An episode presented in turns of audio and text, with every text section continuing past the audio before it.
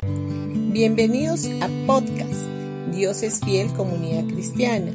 Los invitamos a escuchar el mensaje de hoy.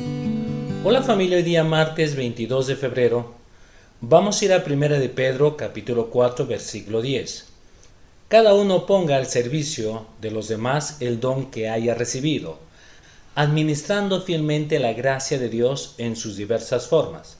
La iglesia necesita todos los dones que pueda tener una persona. Puede que sea el de hablar en público, el de la música, el de la habilidad para visitar, puede ser una habilidad que se pueda usar en el servicio práctico de la iglesia, puede que sea con una casa para hacer grupos pequeños o algo más, o con el apoyar económicamente a la iglesia. No hay dones que no puedan ponerse al servicio de Cristo.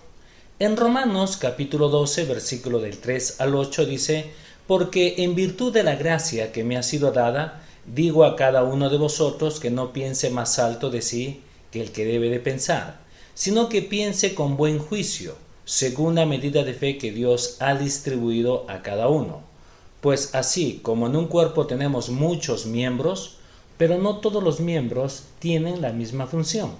Así nosotros, que somos muchos, somos un cuerpo en Cristo e individualmente miembros los unos de los otros, pero teniendo dones que difieren según la gracia que nos ha sido dada, usémoslos.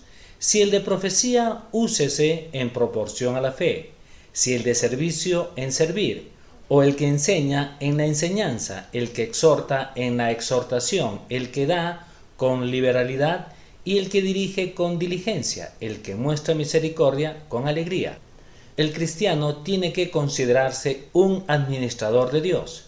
En el mundo antiguo, el administrador era muy importante. Puede que fuera un esclavo, pero tenía en sus manos la hacienda de su amo habían dos clases principales de administradores, el mayordomo, que era responsable de todos los asuntos domésticos de la familia y repartía las provisiones de la casa, y el bilicus, que estaba a cargo de todos los negocios de su amo y actuaba en su representación con sus arrendatarios. El mayordomo sabía muy bien que ninguna de esas cosas sobre las que ejercía control le pertenecían, todas pertenecían a su amo, y de todo lo que hacía tenía que dar cuenta a su amo, cuyos intereses debía servir.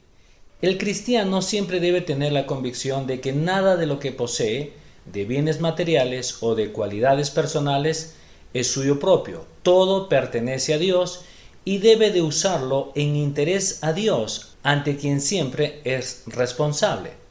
Cada uno debe de ponerlo al servicio, según lo que haya recibido, en cualquier grado o en cualquier especie.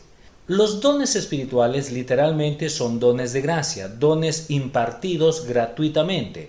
Son propiedad común de la iglesia o de la comunidad, siendo cada cristiano solamente mayordomo para la edificación de la iglesia o la comunidad, que no recibe el don solamente para su propio bien.